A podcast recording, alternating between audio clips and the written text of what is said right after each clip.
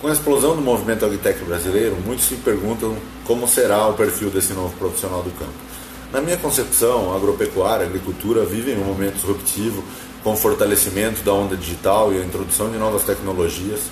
Né? E essa revolução nos sistemas produtivos permitirá ampliar os resultados no campo, colhendo significativas reduções de custo e maximização dos lucros, orientados aí à sustentabilidade com a redução dos impactos ambientais, proteção das unidades de conservação, é, melhoria no uso do solo, proteção da água, redução dos gases de efeito estufa.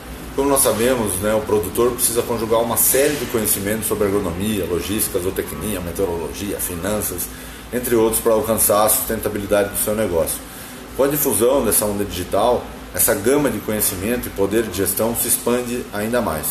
Com as novas tecnologias e inovações, o produtor já não está mais sozinho nessa tomada de decisão que acontece cada vez mais de modo ágil, preciso e inteligente.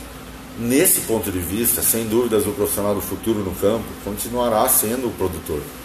Mas a tendência e urgência é que esse novo produtor tenha um perfil cada vez mais tecnificado, é, ousado e aberto à adoção tecnológica frente ao desafio de produzir em maior escala, com maior viabilidade e com tecnologia.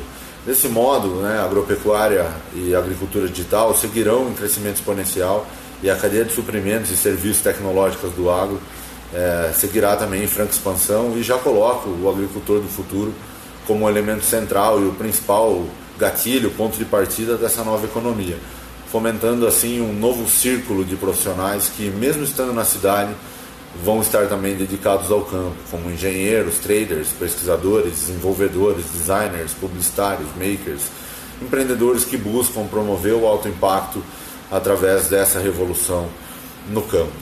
Né? E surge também a questão sobre quais serão né, essas principais áreas de atuação nesse novo cenário. Né? Nesse ambiente vão ganhar ainda muito mais força os segmentos profissionais relacionados às ciências agrárias e gestão de uma maneira geral assim como segmentos ligados diretamente ao desenvolvimento e suporte dessas soluções tecnológicas cada vez mais presentes no campo.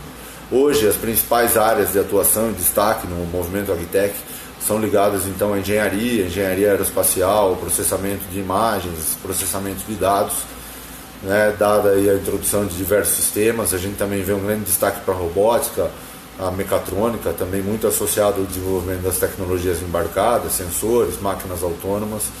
E a gente também vê uma expansão aí do IoT e dos movimentos é, de aprendizado e visão computacional nos últimos anos.